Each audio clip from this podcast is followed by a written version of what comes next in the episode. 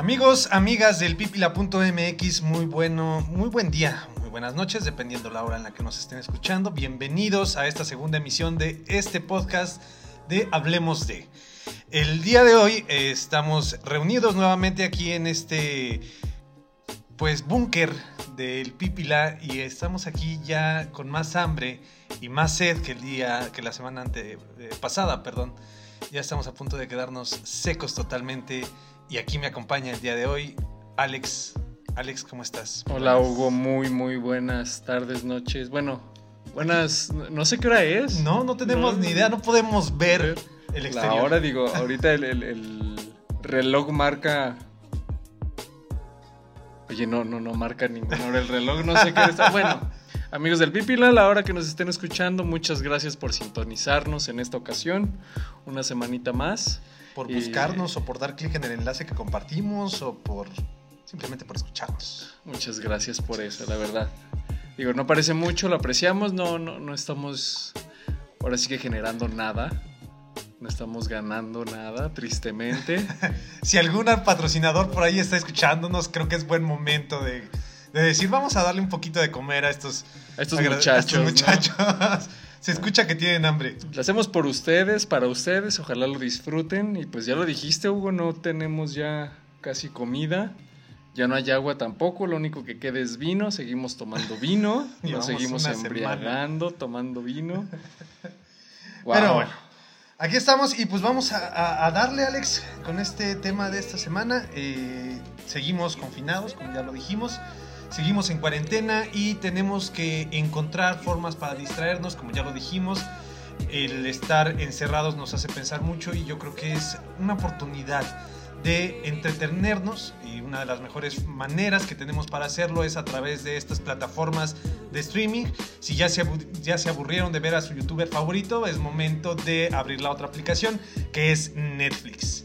Exactamente, digo, Netflix tiene un catálogo muy variado, muy amplio de, de películas, de series, de documentales que, vaya, te vas a tardar mucho tiempo para poder ver todo lo que hay. Sí, me ha tocado gente que dice, es que ya vi todo en Netflix.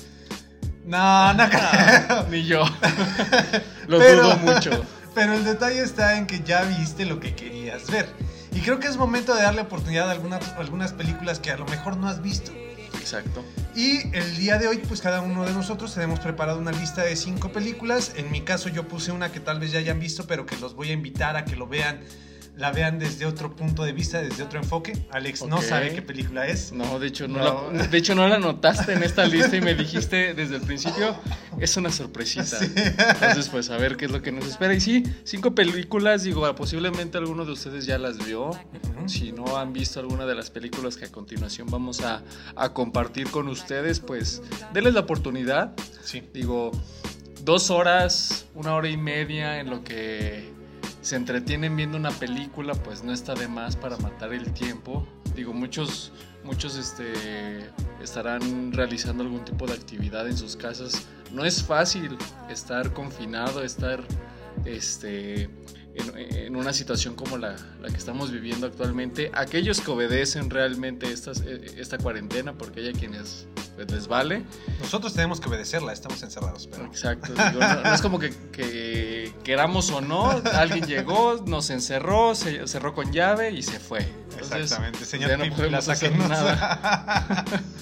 Este comentar a su vez, digo, el año el año pasado, hoy ya no ya, ya- ya no tengo noción del tiempo. Hugo. La semana pasada habíamos invitado a, a una psicóloga a entrar, pero pues no hizo la tarea, no vio los capítulos de, de Freud, entonces esperemos a ver si la siguiente semana igual, amigos, si quieren unirse a través de una llamada en vivo, adelante. Son bienvenidos. Y ahorita suena el celular. Eh, Todo es posible. Todo es posible, sí. Vamos a inventar. Ay, güey, sí me están llamando. Los que nos están escuchando, me está entrando una llamada. Es de ¿Está Monterrey. vibrando? No, no, No, no le vibra. Quité, le quité la, la opción de vibrar. Hubiera, hubiera sido bien haberla dejado. Me Sí, está vibrando mi celular. Sí, no lo tienes registrado. Ha de, No lo tengo. ha de ser el banco que te, Sí. te quiere ofrecer alguna oferta o algo Exacto, una por el coronavirus. Pero bueno, creo que es momento de empezar. No vamos a extendernos mucho, sino el es probable que el podcast dure muchísimo más de lo que es posible que ya vaya a durar, porque son cinco recomendaciones de mi parte. Y cinco, mías. Cinco por parte de Alex. Van a ser diez recomendaciones. Y obviamente entre las recomendaciones van a salir títulos de algunas otras películas. Entonces les recomiendo que vayan por una libreta, que vayan por una hoja, que vayan por una pluma, por un lápiz. Y si les interesa, hagan las anotaciones pertinentes de las películas que pueden ver en Netflix recomendadas por dos personas que ya no tienen absolutamente nada que hacer y se la pasan grabando audios para un podcast. Exactamente. Entonces, ¿qué pueden esperar? Algo muy bueno. La verdad. Sí. no, no es cierto, quién sabe. Digo, igual si ven alguna de las películas que les recomendamos y no les gustó, con toda confianza pueden mandarnos un mensaje mentándonos la madre. Exactamente. Entonces, no se preocupen, digo. Hay, eh, en gusto se rompen géneros. Posiblemente haya quien no les guste las, las recomendaciones que a continuación vamos a hacerles. Haya a quienes sí. Digo, de todo hay un poco, ¿no? Todo es válido. Sí, pero a los que no les guste es probable que les gusten las películas de Marta Higadera y de Omar Chaparro. Ah, no, es cierto. este... Eugenio Derbez, ¿no? O También. Derbez. Vadir Derbez, sí es cierto. Este remake de... Eh, como si fuera la primera Como vez. si fuera la primera vez, no puede ser. La regia. Y esta otra, la, la, boda de mi mejor amigo también, por ahí ya salió. No, ya. Cásese ya. quien pueda. Ay, no. Eh, no bueno. Manches, Frida 1 y 2. la venganza de Frida. Bueno, vamos a empezar. ¿Te, te digo algo? ¿Qué? Cuando yo vi los títulos, es que ni siquiera vi lo, los pósters de esas películas. Ajá. Créeme, yo pensé que tenía que ver algo con Frida Kahlo esas películas para que veas qué tan desconectado estoy de, de, de ese cine del cine mexicano comercial. Eh, es triste y es lamentable que precisamente ya la 4T anunció, esto es como paréntesis eh, cultural, la 4T ya anunció que no se van a apoyar proyectos independientes. Independiente, no solo lo comercial. Solo lo comercial este, y ni óperas primas. O sea, no tienen oportunidad nuevos directores de hacer nuevas películas. Bueno, es algo que traemos ahí atorado y que a ver cómo uh -huh. nos va. Iniciativa Esperemos. privada únicamente, si alguien por ahí quiere financiar, pero pues bueno, es, es, una, es una, pena a fin de cuentas. Este, ¿Quién empieza, tú o yo? Eh, creo que empiezo muy mal eso. Empieza tú. Debo decir, creo que empiezo yo para que al final lances tu, okay. tu película sorpresa que no anotaste aquí en la libreta, ¿verdad? Bien. Eh, la primera película, ¿cuál, ¿cuál, les diré? Pues empiezo con la de John Wick 2, okay. la, la, la secuela, digo. Es el internet, hoy en día Keanu Reeves es de los personajes más amados del internet, con muchísima razón. La verdad es que es un ser humano ejemplar, digo. Exactamente. ¿Quién no quisiera ser como Keanu Reeves? ¿Quién no, no quisiera tener a Keanu Reeves al lado? Digo, es, es, una gran persona, es, es un tremendo actorazo. Bueno. Tiene, no tiene es, una, una, buena capacidad histórica. Ajá, digo, no es como sí. que. Uf, o sea sea de lo mejorcito que hay. Pero lo que pero se le rescata es... mucho a él es, es, su compromiso. Exacto. Se compromete muchísimo en todos sus personajes y si ustedes tienen la oportunidad de buscar la preparación de Keanu Reeves para estas películas de John Wick se van a sorprender. Porque él hace todas las escenas de acción. De acción. Sí. Y es increíble.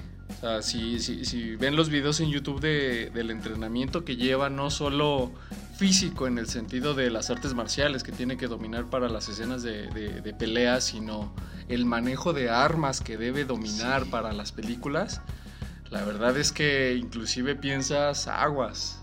Aguas con meterte con, con Keanu Reeves, no con sí. John Wick, no, con, con, Keanu, Keanu Reeves. Reeves. Sí, Pero es, hecho... un, es un bonachón. es como como el, el, tío buena onda que todos quieren en la familia. En mi familia no hay uno así. Ah, no, sí. no, no es cierto. Sí, es, es como esa... Es que si lo ves y quieres abrazarlo.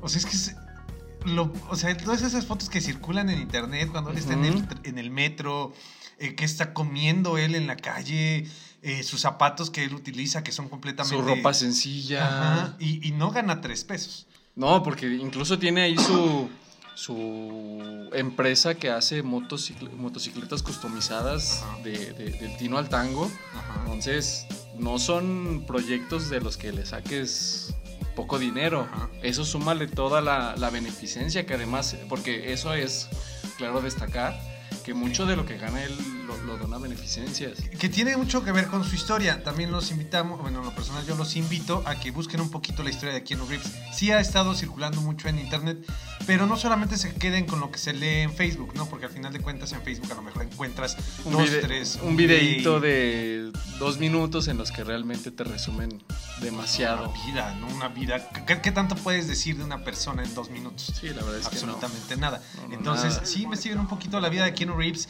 y, y van a valorar todavía mucho más el trabajo de este tipo de, de estas películas de, de lo que es John Wick. Desafortunadamente, Netflix solamente tiene la 2. Sí, es lo malo, Es lo tiene, malo. tiene la 2. Que, bueno, fíjate, tanto es el impacto que tiene Keanu Reeves que, que nos, nos, nos desviamos un poquito de la película Sí. de John Wick 2. Me perdí en tu Este, mirada. la- eh, la- es que tengo aquí un fondo de pantalla con Keanu Reeves Keanu me perdí Reeves. En la mirada de Keanu Reeves. Precioso, Keanu Reeves, ¿no? Eh, digo, la- desde que salió la primera película de, de John Wick, obviamente creo que al principio pues no había mucha... Como mucha... No- no tenía mucho ruido. Ajá. No Sino, sino el hecho de la trama de que pues, te mataron a tu perro y hiciste todo un desmadre porque mataron a tu perro, obviamente enamoró internet. Estaban esperando la segunda entrega y el internet explotó cuando, cuando salió la segunda película, no se diga cuando salió la tercera película y cuando se anunció que iban a hacer la serie. Entonces, ya sabemos lo, lo- lo- lo bien que suelen ser luego los críticos de internet, ¿no? Entonces, John Wick 2 creo que funciona bien, Ajá. digo, con todo lo que, lo que sucede respecto a la vida de, de John Wick, que Sí. obviamente es este asesino de elite. De hecho, con que vean los primeros 10 minutos, denle la oportunidad a los primeros 10 minutos y después ya, ya si deciden ya no dejarla de ver, ya están en ustedes, pero con los primeros 10 minutos ya te alcanza a vender lo que es la película y vas a querer seguir viéndola. Exacto. Sí, Digo, a mí me sorprendió. Y de hecho, debo de- decir, la tercera película no la alcancé de ver. Ajá. Porque se trabó mi servicio de streaming eh, ilegal, pirata. Se me trabó y ya no pude continuar viendo la tercera película. Sé, sé que estamos con Netflix. Ahorita te dejo continuar, Alex. Nada más paréntesis comercial. Eh, sé que estamos con Netflix, pero si también quieren ver las tres de forma legal, están en Amazon Prime. Es así, están las tres en Amazon Prime. Ya Bueno, lo saben, vayan, véanlas. La verdad es que eh, es una película de acción, son películas de acción. No esperes tampoco una, una historia súper profunda, no esperes un desarrollo de personajes demasiado elaborado como suele suceder, no sé, Christopher Nolan o, ajá, directores muy, muy elevados, especialmente David Fincher, ¿no? Ajá. O sea, es, es algo para entretener, para que empatices, para que salgas con un buen sabor de boca de la sala. En este caso, pues de terminar de ver la película desde tu pantalla, ¿no? Que eh, cabe mencionar, es una película de acción, pero es una película de acción bien hecha. Exacto. Eso es algo que se, que, que se le rescata mucho a esta cinta, porque está muy bien hecha y las escenas de acción, de peleas, Están muy Están bien muy coreografiadas, exactamente, porque, seamos sinceros, las películas de acción que suele hacer, por ejemplo, Marvel, ajá, tiene demasiados clichés, demasiados este, trucos de cámara que realmente no te hacen sentir esa experiencia como de acción como debería ser, ¿no? Que es algo que te regala John Wick y que en algún momento también si por ahí tienen oportunidad, dudo que estén en, en, en este, en Netflix, ajá. esta película eh, tailandesa. ¿Cuál? Ahorita que están... Es un edificio, llegan todos los policías Ajá. y tienen que atrapar a, a- a un mafioso, creo que está en el último piso. Y todos los pisos del edificio es gente que es, que es comprada por el mafioso para matar a todos los policías que están en, en- Oh, en el edificio. no sé cuál sea. De- déjame buscar el título.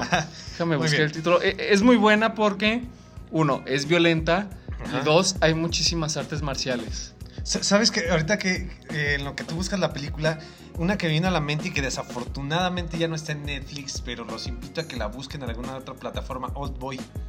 Old Boy, exacto. Old Boy, que Old también Boy. tiene la misma, no tiene la misma temática, pero también es una película de acción muy bien hecha, con logros cinematográficos muy buenos y que al final tiene un giro dramático. La- eh, estamos hablando obviamente de la coreana.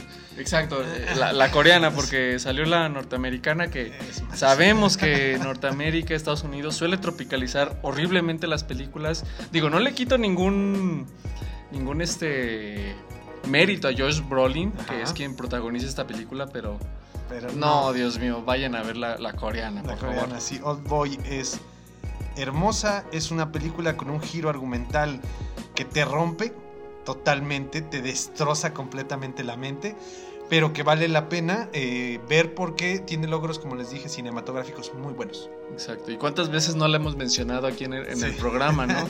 Este, ya, ya, ya encontré aquí la, la película, es La Redada. Ok. La redada, digo, si, si, si tienen oportunidad de, de buscarla, este, es un, grupo de, policías que ingresan a un edificio para atrapar a un mafioso que está en el último piso, pero todos los pisos están llenos de delincuentes. Y, está- esa- es muy curiosa la escena porque entran al, al edificio los policías Ajá, ya sé cuál es. Ajá. y entonces se escucha en la bocina que el mafioso les dice a todos en el edificio que hay Sí. invitados no deseados en el edificio y que aquellos que logren matarlos pues van a ser muy bien recompensados. Entonces imagínense, Sí. un escuadrón de policías contra toda, todo un edificio lleno de gente delincuente. E- Es muy entretenida y más porque la violencia, a pesar de que es gráfica, eso sí lo comento, es violencia muy gráfica, no la vean con niños. Ajá. Es buena, funciona, porque son artes marciales de, de- de- de inicio a fin. Muy bien, sí, la voy a buscar. Si no la había escuchado, sí, sí, la- sí la ubico, sí vi por ahí el logros también videos en, en- en YouTube, pero no la he visto, no la recordaba, la voy a buscar. Sí, véanla. Sí, la verdad, vale mucho la pena. Entonces, esa es la primera recomendación, no la redada, esa es como, ya lo dijimos, iban a salir extras. Mi primera recomendación en Netflix, John Wick 2. Muy bien, yo empiezo con una película de un director que admiramos los dos, estoy totalmente seguro. Eh, es un director que en 2017 hizo una película brillante que pasó desapercibida por la academia, que se llamó Baby Driver. Ajá, claro. Eh, Edgar Wright es uno de los mejores, de los directores más inteligentes que tenemos actualmente, eh, que logra un montaje impresionante. Y en Netflix tiene dos películas, una es Shaun of the Dead, que es el despertar de los muertos, creo en, en español, que Exacto, se llama Shaun y- of the y, y Dead. creo que en, es- en España es, o en algunos lugares es la fiesta de los zombies, no entiendo por qué. Las flipantes Pero aventuras bueno. de los zombies. este, pero en Netflix encontramos dos películas. Shaun of the Dead es muy buena, si quieren verla adelante. Y la más famosa de No. estas dos, Scott, sería Scott Pilgrim contra el los mundo. ex. En, en inglés es Scott Pilgrim contra Scott- el mundo. Scott Pilgrim contra el mundo. Y en México se llama Scott Pilgrim contra la ex de mi novia. En donde podemos ver a un eh, Chris Evans como un villano. Chris Evans, o- un villano, sí. sí, Raro. un teto, ¿no? Ok, eh, punto importante para ver esta película. Uno, el humor no es tan digerible para cualquiera. Exacto. Eso sí hay que tenerlo muy presente. Es una película que tiene una carga filosófica interesante en algunos puntos. Correcto. Y tiene un montaje, un humor con montaje que es buenísimo. Sí, Tienes que y- estar muy simple para verla. Y además de simple, creo yo, creo adecuado, Hugo, no sé. Edgar Wright es uno de los actores, actores, oíme, uno de los directores más menospreciados, Sí. no por la academia, no por las industrias, no por las productoras, sino por el público. Sí. Porque su humor sí es bueno, déjenme decir que su humor sí es muy bueno y sí funciona pero no es un humor tonto, no es un humor como el que solemos ver en una película de Adam Sandler, como somos, Ah, somos sí. como niños, Sí. o una película de comedia como Scary Movie, etc. Es, es una comedia más, más elaborada, que, que utiliza los elementos no solo de guion, sino también de Es- cámara, de música, de audio. O sea, utiliza todos los elementos para realmente lograr. Tiene un Exacto. montaje brillante. Y. Ah, no sé, es que es, es que es brillante, o sea, es un genio. Es, es muy bueno. Es, es muy bueno, sí, es un humor no tan fácil de digerir porque. No, no, no creo que sea de digerir, No, sí, no. más bien de entender. sí. Creo que es un humor demasiado inteligente. Creo yo. O sea, si, si han visto Baby Dra- Driver, esa no es una película de comedia, es una película de, de acción, un poco de drama. Y el montaje está totalmente en la música. Sí. Y, y acá con, con Scott Pilgrim, pues obviamente retoma mucho de, de, este, de los elementos de cómic. Porque Scott Pil- Pilgrim, hay que comentarlo, pues es un cómic, Es una novela gráfica. es una un novela cómic. gráfica que a fin de cuentas Edgar Wright adapta al, al cine. Y que lo hace muy inteligente. Exacto, es un, lo hace magistralmente, lo hace muy bien. Sí, de hecho, eh, sí, hay, sí hay momentos en donde sientes que estás leyendo un cómic. Es que, que- o sea, que estás viendo un cómic. Exacto, Porque- aparecen efectos y demás que Sí. son de cómic y funcionan. Eso es lo, lo- lo- lo más chistoso, que no, no lo sientes forzado, como solía suceder en la película de Hulk, la primera película Ah, sí. de Hulk. Eh, eh, estos cambios de. Esas, estas transiciones tipo, tipo cómic que decías, ¿qué onda? No funciona. ¿Qué parecía-? Eh, presentación de PowerPoint a Ándale. momentos. Sí, sí, sí. Sí, no, en este caso de Scott Pilgrim, eh, el actor también es un actor bueno que no tampoco se, como que es muy valorado. Sí, no, actor es, es muy menospreciado. Es muy menospreciado, pero, Sí. pero es que también no tiene como ese, esa presencia en la cámara como lo es un Chris Evans, por ejemplo. Chris Evans eh, sí tiene muchísima presencia y este chavo de esta película no, no el que interpreta a Scott Pilgrim Sí, precisamente este, que es Michael Cera. Michael Cera. Sí, no, Sí, no.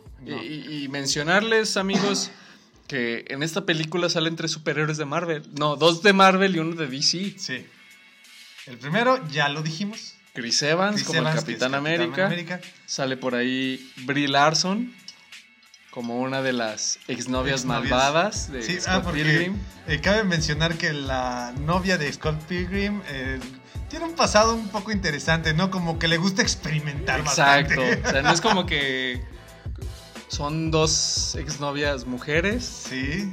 Dos exnovias mujeres que, que- que acabo de decir. Son dos exnovias y como tres, cuatro exnovios. Sí, son en total son siete. Siete, Son sí, siete. cuatro, cinco exnovios, ¿no? Cinco exnovios. Y por ahí este Brandon Road, ¿Qué es?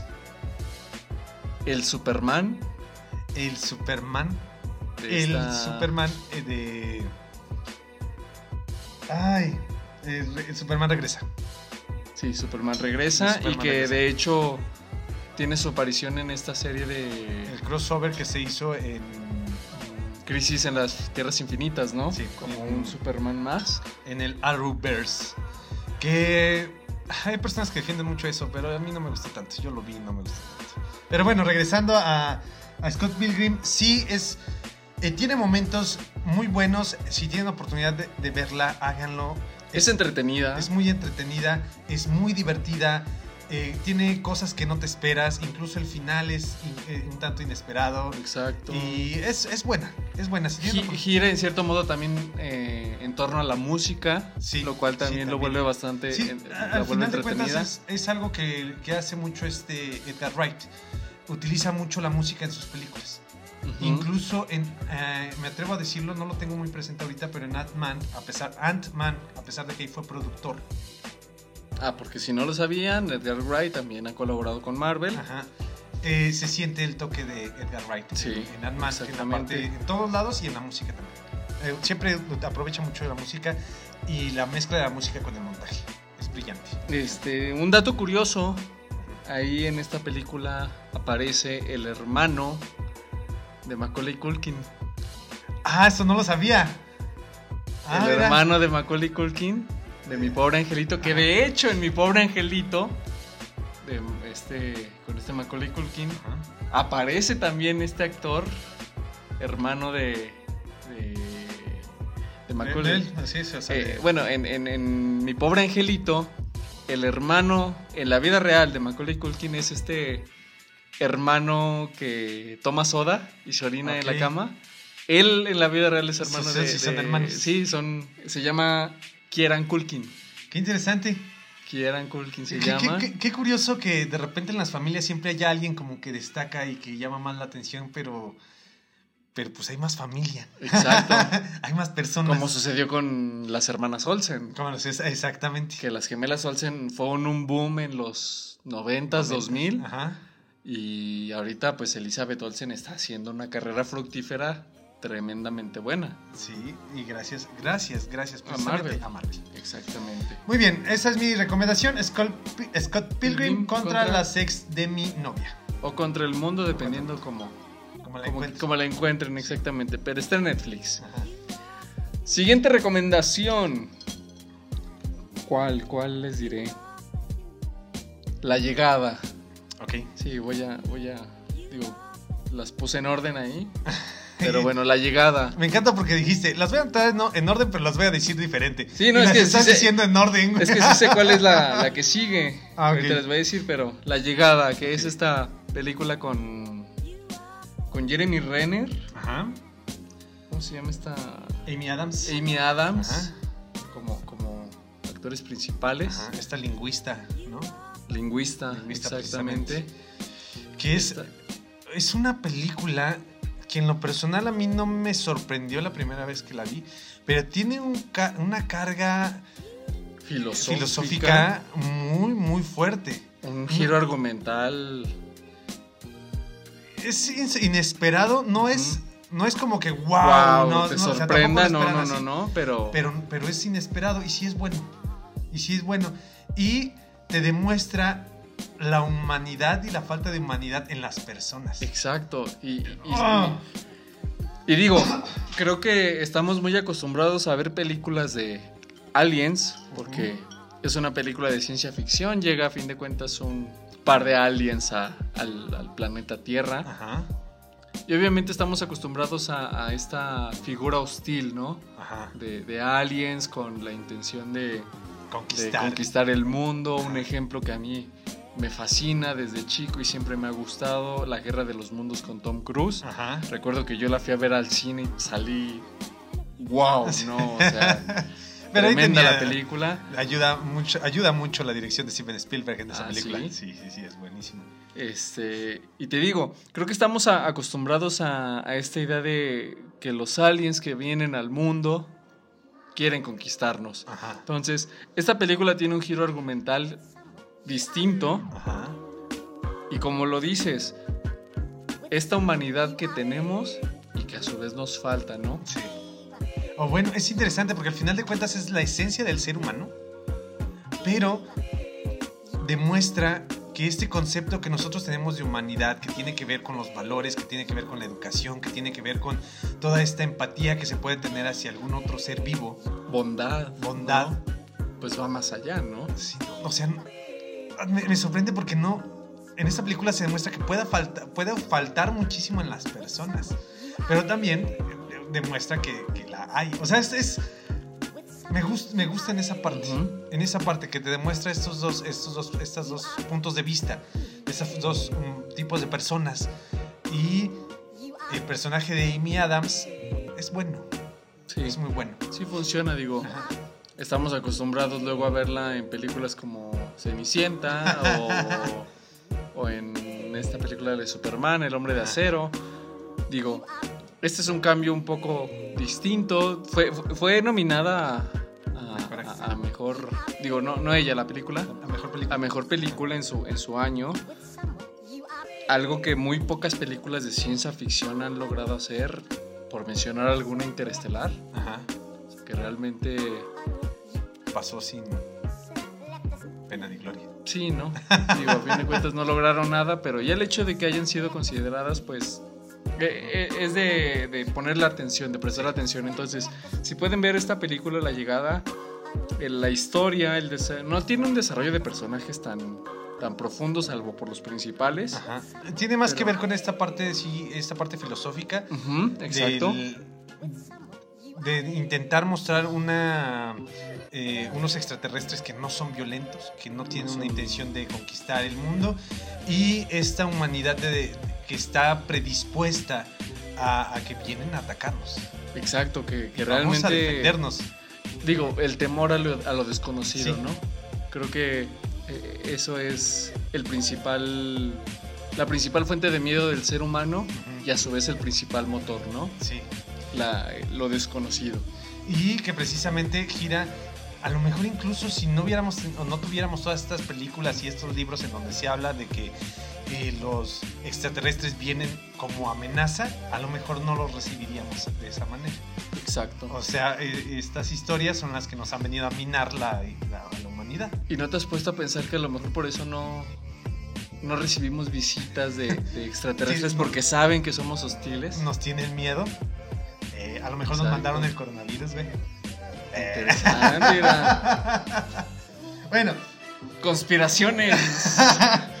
hablemos de conspiraciones en el pipila.mx. Este, el día de hoy, coronavirus, ¿no? Ese será tema para el siguiente, Sí. tal vez. Eh, Siguiente. Siguiente película, bueno, nada más para cerrar, pues ahí la tienen. La llegada con Amy Adams, Jeremy, Jeremy Renner. Ajá, y vale Si la puedan, pena. búscala. Vale la pena, es muy buena. Esta película eh, precisamente empieza con el giro argumental. Exacto, ni siquiera el detalle es que no sabes qué es el giro argumental. hasta Eh, que avanzas en la película y dices, ah, ok, ya entendí. Pero bueno, Exactamente, sí. continuamos. Eh, la llegada sí, eh, fue la recomendación de Alex. La siguiente recomendación de mi parte es Perdida de David Fincher. Si tienen oportunidad de ver las películas de David Fincher y aventarse un maratón, porque en Netflix está La chica del dragón tatuado, está Seven, está Zodiaco, está la red social, pero además está Perdida. Perdida. No, no, no crean que es una serie, un universo, el Fincher Universe. No esperen conectar las películas porque no, no, No, funciona, no, sirve. Podrían conectar la película de Zodiaco con la serie de Mindhunter, que es producida por él, pero no, ni ahí encuentran un universo, no, para nada. Creo que, creo que la única conexión que van a encontrar es en los créditos dirigida por David Fincher. Y, y el estilo, el y estilo se visual. chingó, ¿no? Pero eh, vean Perdida. Puta, cuando, cuando la vi, yo, yo recuerdo, no sé si te la recomendé. Sí, tú me la sí, recomendaste, Hugo. Eh, estábamos trabajando, la vi. Y hay una lista de mujeres malvadas. Del cine, En el cine, ¿no? Facebook, ¿no? Y todos dicen que Summer de 500 días, con ella. no, no, miren, no. si nos ponemos estrictos, Sommer no hizo absolutamente nada. El que- Ella fue muy clara, Sí. este Tomcito fue el que la cagó. Exactamente. Por favor, no, Entonces, Sommer de 500 días con ella no hizo absolutamente nada. nada. Luego por ahí estaba Jenny de Forrest Gump. Jenny de Forrest Gump es malvada. Eh, Sin es embargo, es pero gacha, pero no, no, realmente no. no es mala, es aprovechada. Exactamente. Es Ten- aprovechada. eh, tenemos a este personaje de Michelle Williams que aparece en Blue Valentine o Triste San Valentín. Tampoco es mala, o sea, simplemente es el rol del, del hombre que estábamos acostumbrados aquí en México a verlo en los 90s, incluso en los 2000, del hombre que es el que se encarga de la casa y que al ser el encargado de la casa tiene la, la opción de, de- de que su palabra valga más en la casa. Ah, Es lo que hace esta Michelle Williams en la película de Triste San Valentín. Es buena si pueden verla. Sin embargo, en el caso de Perdida, si quieren ver a una mujer malvada en el cine, vean Perdida. Perdida. O sea, esta mujer es, güey, es una maldita perra. A ver, a ver, a ver. Antes, porque sabemos que ahorita está muy sensible el tema del feminismo. Ajá. O sea, no estamos hablando de las mujeres, estamos hablando del personaje que se Sí. desarrolló en la película. Y si La- ven, van a entender las palabras. Sí, es, es mala, sí es mala, es villana. Sí, porque no estamos hablando de porque sea, un- porque sea mujer, no, porque realmente es mala. O sea, y, y digo, también debo ahí hacer el, el- el comentario. Lo que hizo su esposo tampoco. o sea, sí, no, sí, no, no, o sea, tampoco es no, un no, ángel, no. ¿no? Pero mm, se me hace Sí, curioso. sí, sí, sí. Sí se vengó bien. hija de su madre se vengó bien. Sí, y- porque todo surge por algo, no es Sí, nada sí, sí, porque sí. no, no, no. O sea, es una venganza. Pero es una señora venganza, güey. O sea, no es cualquier cosa. Y, y me encanta porque la película es. Empiezas a empatizar con Amy. Exacto, desde el principio empatizas con Y Amy. dices que, que es el personaje femenino. Dices, maldito Ben Affleck. Es un maldito perro. Hijo que lo la- cuelguen de los huevos. llega al punto medio, llega al centro de la historia y descubres lo que está pasando. Y dices. Y dices, ay, "Wow". pobrecito, güey, aguanta tampoco. O sea, sí se pasó de verga, pero aguanta. A ver, ah, inclusive, a ver, tranquila, el, a el- el tema es con él. No metas a su hermana, relájate tantito, no, no, no te, no te, no te exaltes. Sí, no, se pasa de lanza. Y, y lo mejor es la dirección de David Fincher. Porque te va dejando las pistas a lo largo de toda la película. Es un, un director Sí. que es muy inteligente para eso. Es muy brillante para dejarle pistas a las personas. Para, para saberlo dirigir hacia dónde tiene que ver las cosas y qué es lo que tiene que pensar. De hecho, para David Fincher las personas somos bulleristas. Todos somos bulleristas. Somos chismosos por Sí. naturaleza. Necesitamos información, aunque no queramos, ahí estamos, ¿no? Entonces, en esta película, lo que hace David Fincher es aprovechar esto para irte dirigiendo. Y vas caminando. Y te dices por aquí, güey, vente, mira esto, observa esto, esto es lo que tienes que saber. Y después, de repente te dice, jaja, no te creas, es por acá. Y empieza, empieza a sorprenderte. Después del punto medio, es un desborde de emociones y de sorpresas. Sí, sí, no sigue, no, no deja de, de salir un elemento nuevo Ajá. o un giro a la historia nueva. Y esa escena en la que. Ay, Dios mío. Pobre, pobre. ¿Cómo se llama este actor? Este. El Ah, de- Barney Stinson de Barney Stinson ¿Cómo de conocí a tu How I madre? Your Mother. Ah, Pobre. Pobre. Pueden creer lo que lo olvidé, me encanta esa serie. Ahorita les decimos el nombre. Sí, pobrecito. No, no, lo que le hace a él, o sea, empiezan a pagar. O sea, imagínense, usted- que, que ustedes les entregan la ropa 20 minutos después de que les habían quedado de, de decir que les iba a entregar la ropa que iban a planchar. Y por esos 20 minutos ustedes se vengan quemando el local. Es algo así. Es algo así esta película, ese tipo de venganza, si se pasa. O sea, que, que- que vuelve la venganza visceral y tan, tan, ¿cómo se dice? Que lo vuelves tan propio, Sí, tan personal, tan esa es la personal. palabra, tan personal que, wow, la verdad. El actor es Neil Patrick Harris. Neil Patrick Harris, Sí, Neil exacto. Patrick Harris. En esta película hace un personaje, digo, muchos lo conocen por cómo conocí a tu madre o How I Met Your Mother.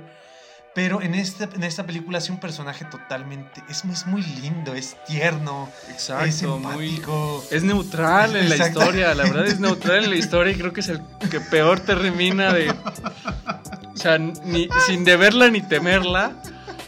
Estoy llorando, ¿eh? Pobre- estoy viendo, estoy pobre. llorando. Entonces, el personaje de, de Amy, la verdad sí, sí es malo, sí, sí es malo. Y además, inteligente. inteligente. Es brillante. ¿Y cómo termina la película? Cuando le dice, utiliza estas palabras, dice maldita perra. Le dice, perra. Exacto. Pero aún así la acepta y la recibe porque además... Por- porque ella le dice, yo maté por ti. Exacto. Si eso no es amor, No mames, O sea- no. Está loca. o sea, yo maté por ti. Sí. Así de intenso. Y también otro detalle que se rescata mucho de esta película es relaciones públicas. Si les gustan las relaciones públicas, es un claro ejemplo de cómo manejar las relaciones públicas y la Exacto. mercadotecnia. Los medios de comunicación, cuánta influencia tienen en la sociedad. Es un claro ejemplo de esto. Y es buenísima. Si tienen oportunidad de verla, a pesar de que la filmografía de David Fincher, para mí hasta el momento, creo que es el único director para mí que no ha fallado en su filmografía. Este, a pesar de que tiene muy buenas películas en Netflix, vean esta película de Perdida. Es brillante, es buenísima. Tremenda, es buenísima, la verdad es que sí. Sí. Ay, no. Mi segunda recomendación. Siguiente. Siguiente recomendación. Yo diría Fury o Corazones de Hierro. Corazones de hierro. Es una. Tengo una anécdota muy curiosa con esa película A ver. porque justamente. Bueno, yo con mi familia paso Año Nuevo Ajá. y comúnmente es de irnos entre primos el, el primero de enero al cine a ver alguna película, a ver qué está en la cartelera y entrar a, a ver algo, ¿no? Y justamente fuimos a, al cine Ajá. y dijimos, pues a ver cuál vemos. La verdad es que no sabíamos qué ver y, y estaba ahí en la cartelera. ¿Qué vemos? Y ahí decía, Corazones de Hierro. Ni siquiera habíamos visto algún cartel, algún póster, nada. Simplemente el nombre ahí en la cartelera. Y a mi hermana Ajá. dijo, pues va, quiero verla. Fuimos, vimos la película, salimos y dijo, es que por el título yo pensé que era una comedia romántica. Lo imaginé, lo imaginé. La verdad es que es, un, es una anécdota, es, es algo que guardo con mucho cariño, porque justamente esta película la disfruté muchísimo. No es una comedia romántica, es una película de guerra. Sí. Y, y- y creo que es algo que, que no se había hecho, porque se habían hecho películas de, de películas de bueno, películas de guerra sobre aviadores, Ajá. sobre soldados, Eh, sobre francotiradores, La marina. la marina, Ajá. este, bueno, Sí, infinidad, ¿no? Incluso tiene ¿no? una- un caballo, tiene una película de guerra. incluso por ahí recuerdo, no sé, Y, bueno, y no es que Ma- sean malas. no, no, no, no son O sea, malas. no estamos hablando de que sean películas malas. Eh, de hecho, por ejemplo, esta, esta de 1917, creo yo, a mí no me gustó tanto, tiene sus, res- sus, sus cuestiones buenas, pero siguen como en la misma línea, ¿no? Este, ah, eh, la misión que tiene uno de los soldados, o vamos a rescatar a un soldado. O sea, eh, creo que ese es el punto de las Ajá. películas, la misión. Ajá, La misión, que esa es tu misión y tienes que cumplirla. ajá, vamos, a- sí, sí, sí. Y, y no solo de, de guerra, de la Primera, de la Segunda Guerra Mundial, sino casi cualquier película que tenga que ver con, con algún conflicto nacional, tiene que ver con eso. Este, la caída del halcón negro Negro, la de, es una misión.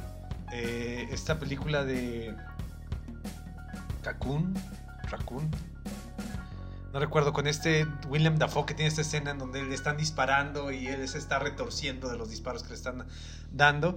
Eh, al final de cuentas, o tienen que rescatar a alguien o tienen que sal pues, sí, o sí, o sea, huir de algo. Exacto. Y en esta no.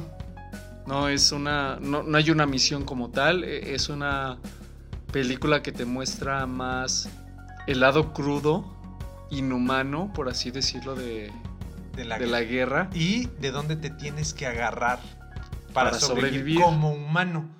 No como. No, no, no, no, no seguir viviendo. Sino como, como esto de lo que te agarras para seguir siendo humano. Para, Sí, no, para no quebrarte sí, sí. psicológicamente. Que en este caso, pues es un tanque. Es un tanque. O sea, aquí la película todo gira en torno a, al- a los tanques, que en este caso en la Segunda Guerra Mundial, los tanques alemanes, los tanques nazis, eran superiores en todo sentido a los tanques eh, Americanos. americanos. Que bueno, debemos mencionarles, amigos del Pipila, que, que estamos muy acostumbrados a creer que Norteamérica ganó Ah, la guerra y no es así. ni la primera ni la segunda guerra mundial la ganó No, Estados Unidos. No, la que ganó ella, no la ganó Estados Unidos. La Segunda Guerra Mundial realmente fue ganada por la Unión Soviética. Alguien lo tenía que decir y se, dijo, pero estamos Sí. tan acostumbrados a que las películas, a que todo vaya en torno, gire en torno a Estados Unidos que creamos que ellos fueron los, los héroes y realmente no. No, de hecho, la primera guerra mundial también Rusia Exacto, tuvo Rusia. Fue, eh, fue el principal eh, ganador de la, de la guerra, pero con esta o sea, el dinero y el cine le ha ayudado a Estados Unidos a posicionarlo como el triunfador de, la de las dos guerras. Sí, Pero no, o sea, él, él, él llegaba cuando el ejército ya estaba acabado. o sea, ¿qué vienes? ¿A rematar? Sí, ¿Y casi, ya? casi, realmente. O sea, él en la Segunda Guerra Mundial, Estados Unidos tiró dos bombas. Y ya, Y ya. O sea, y de hecho Estados Unidos no había entrado hasta la, a la guerra, sino hasta lo de Pearl Harbor. Exactamente. O sea, fue en el momento en el que realmente ingresó Estados Unidos en este conflicto bélico, porque si Y, no, y corrígeme, Alex. Estados Unidos en la Primera Guerra Mundial entró en el último año. creo que sí. Creo que sí, Sí. en el último año. O sea, porque no, o sea, de hecho incluso Estados Unidos dijo, yo no voy a participar en esta guerra. Y participar, o sea, sí querían participar porque Estados Unidos está acostumbrado a, A las guerras. las guerras y a llevarse todos los laureles. Y precisamente por eso entró. Cuando ya estaban todos mermados, él llega descansado. O sea, los alemanes tenían hambre. Por eso perdieron, porque ya no tenían ya comida. ya no sabían, ya, ya. Ya estaban cansados. Cansados, exacto. Entonces, bueno, Y dato curioso ahí también de la Primera Guerra. ¿Sabes por qué México no entró? Porque pidieron alianza a México. para Ah, de hecho está, eh, a la, eh, a la eh, Primera bueno. Guerra. eh, sé que les mandaron ambos ejércitos, eh, ambos bandos. eh, Alemania le mandó una carta a México diciéndole, si te sumas a nosotros, te vamos a recuperar Texas y California. Eso Pinche les- Santana. Pinche Santana. O sea, Me- eh, Alemania le mandó una carta ofreciéndole eso a México.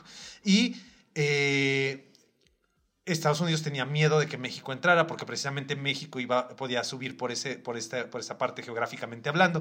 Pero tengo entendido que no entró por la revolución. Exacto, creo Ajá. que sí fue en ese entonces Sí. cuando estaba Venustiano Carranza en ese momento en el poder y dijo no, en estos momentos el país está muy lastimado, Ajá. está muy cansado, está pasando por una etapa de crisis porque vamos saliendo del tema de la Revolución Mexicana.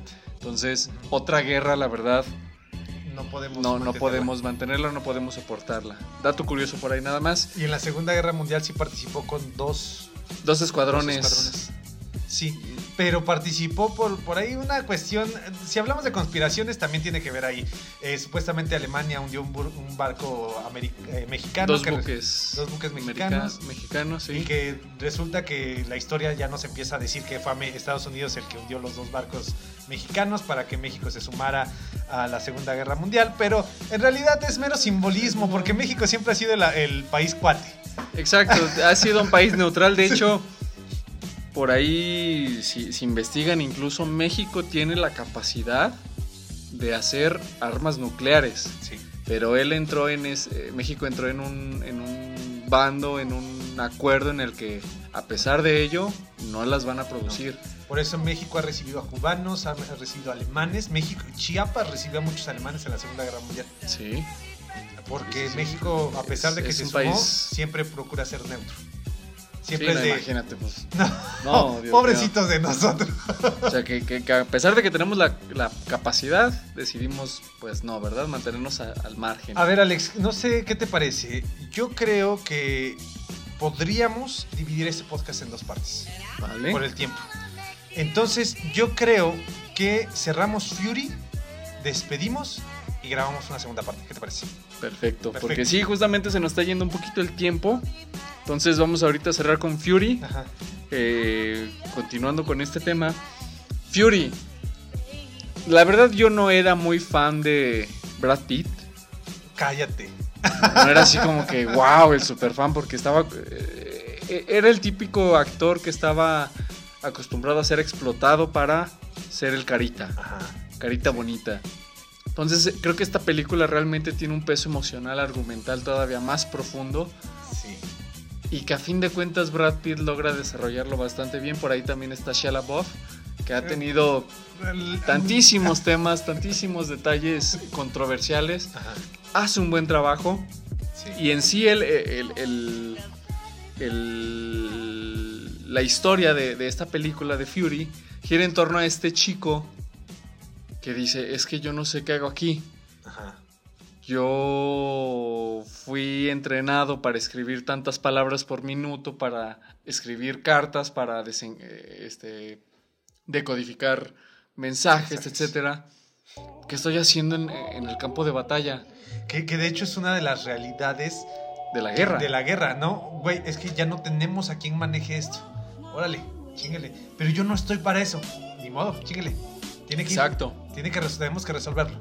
O sea, Sí. porque realmente la guerra no se, no se gana con papeles, no se gana con documentos. Se gana peleando hasta que uno de los bandos dice ya no puedo. Entonces ahora sí viene la diplomacia, ¿verdad? Entonces creo que esta película narra esa parte cruda de que pues no importa. Si te toca, te toca. Exactamente. Y retrata de una forma hermosa la, la amistad y la hermandad. Exacto, porque notas que hay muchísima tensión, hay, hay muchísima resistencia de todo el, el equipo, de todo el grupo, y que a fin de cuentas aquí la cabeza, el líder es Brad Pitt, el, el personaje de Brad Pitt, que logra llevar este, al, al- equipo completo, al escuadrón, y cuaja. Sí. A fin de cuentas, cuaja la historia. Sí, sí. Empatizas. Miren, lo, lo que sí les, les quiero comentar no es un rescatando al soldado Ryan, porque al final de cuentas no podemos competir con Steven Spielberg, Sí, no, no, no. pero es una película buenísima. Yo también tengo una anécdota, la estábamos, no teníamos nada que ver en el departamento. Estábamos mis dos roomies, este, y yo, y dijimos, hay que ver algo.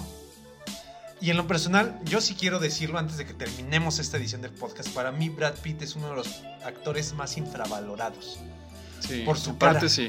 Porque Porque, está porque- acostumbrado a ser el cara, el- el El- cara bonita, como lo mencionábamos anteriormente en otros programas como Edward. Edward Edgar Wright.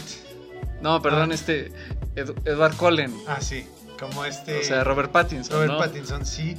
Eh, precisamente una cara bonita, que no, sus principales papeles han sido estos eh, que representan a un adolescente guapo, atractivo. Hermoso. Exacto. Y, y al final de cuentas, en esta película hace un increíble papel. Entonces estábamos en el DEPA y dije, vamos a ver esta película porque es, es con Brad Pitt. Aceptaron precisamente porque dijeron, es Brad Pitt, son dos mujeres mis roomies, dijeron, vamos a ver a Brad Pitt. Y ¿Por cuando la no? vimos, exactamente, y cuando la vimos, se quedaron con la boca abierta. Porque no, la verdad, no, no puedes descansar en la película. Sí, no, No es descansas. una cosa tra- tras otra. Descansas- Es como la guerra, ¿no? Exactamente. No puedes descansar. Exactamente. Tienes un pequeño receso a la mitad cuando tienen que como volver a reagruparse. Mm, Y ni así. Y ni así. Y ni así, porque para este Norman Ajá. es un momento muy, muy fuerte. Creo que el pequeño descanso es cuando llegan al pueblo. Ajá. Y ni así, o sea, tienen No. un pequeño descanso de unos minutos. Y tómala, ahí va la crudeza de la guerra, porque así es la guerra. Sí. Y justamente esa- este personaje de, de John Bernatal, que este lo odias en un punto, Sí. pero re- a- a- casi al final de la película dices, o sea, tiene su lado humano, sigue siendo una persona. Sí. Es hermosa, sí, es hermosa. muy buena. De hecho, véanla, en véanla. serio, véanla. véanla. Si tienen la oportunidad, véanla.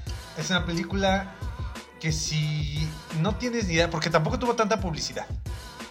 Entonces, Ah, si, no, sí, tienes, no, no si no tienes idea de qué se trata, te va a sorprender gratamente y vas a tener... e- Eso sí, tienen que tomar en cuenta, después de que la vean es probable que no vayan a querer ver otra película porque van a tener que procesarla. Exacto. Ese, e- es ese tipo de películas que, que te toma un tiempo. No, no es tan profunda tampoco No. que se digan, ay, güey, No. qué, qué filosófica. Dios mío. No es por pensar eso, sino es más porque necesitas descansar. Ajá. Porque. Y esta línea me, me, me, me causó mucho conflicto y a la vez me abrió mucho la mente. En la que el personaje de Shia LaBeouf le dice a, a Norman: Ajá. le dice, espera y verás. Y le dice, veré qué. Y le responde, lo que un humano le puede hacer a otro ser humano. No, sí, no, no. No, ¡ay, Dios mío! Eh, sí, eh, sí. No quiero ir a la guerra, no quiero ir a la guerra, con eso les digo todo. Vean, vean. Pero bueno, Eh, sí, bueno, ya también, ya nada más para cerrar, si tienen oportunidad, lean La caída de los gigantes de Ken Follett. Es una película, es un libro ambientado precisamente en la Primera Guerra Mundial. Como hay amigos eh, alemanes con personas rusas, con personas... O sea, en aquella época era muy común que en una reunión llegaran alemanes, llegaran franceses, llegaran ingleses, llegaran rusos, llegaran austriacos, llegaran eh, bielorrusos, pero sí. surge la guerra y se tienen que separar. Entonces de repente se encuentran en el campo de batalla y es decir, güey, es que somos amigos. Pero nuestros países se declararon la guerra. Y luego también te narra ese punto en donde es... Me recordó esa frase que acabas de decir precisamente, espera y verás lo que un humano le puede hacer a otro. Porque no es que las personas vayan a la guerra a querer matar. Pero cuando surge el primer balazo, dices, o son ellos o soy, O soy yo. Y obviamente, tu vida no vale más que la mía. Exactamente.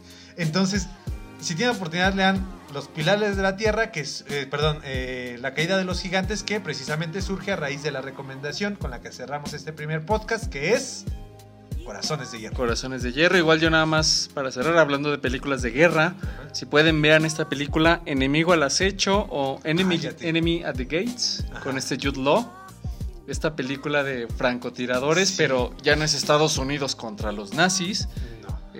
Es aquí la, la Unión Soviética. Y me sorprende esta primera escena con la que abren en la que a los soldados de la Unión Soviética, para que vean que la, la- la crudeza y la fuerza de la película, les daban una pistola, les daban un cartucho de balas, vete a la guerra, vete al, al combate y suerte si sobrevives. Sí. Y eso era todo. De hecho, eh, es- estamos de acuerdo que es una película americana y al final de cuentas tienen que hacer quedar mal a la Unión Soviética. Sin embargo, los soviéticos, Rusia, eran tan crudos y tan, tan, tan malos que durante la Primera Guerra Mundial sufrieron una revolución Exacto. porque su gobierno no los, no los respaldaba. O sea, ellos iban a matar a gente, pero su gobierno no los respaldaba. Pero bueno, ya es un tema que Es estaremos tema- hablando en otra ocasión. Ya nos estamos desviando. Eh, vean Vamos a... Fury, vean Enemigo al Acecho, lean eh, La Caída de los, gigantes, los gigantes. vean John Wick 2, La Llegada, Scott Pilgrim y Perdida. Esas son las recomendaciones de este... De esta primera parte. de esta primera parte, segundo episodio, segundo capítulo de, de este podcast. Nosotros nos despedimos. No nos despedimos así tan en forma porque viene la segunda parte. y nos para vamos que- a escuchar. Lo sintonicen. Exactamente, muchísimas gracias. Nos estamos escuchando y recuerden, el cine es la oportunidad que tiene la fantasía de ser realidad y la realidad de ser fantasía. Nos escuchamos. Nos escuchamos. Hasta pronto amigos del Pipila. Nos Bye. vemos. Bye.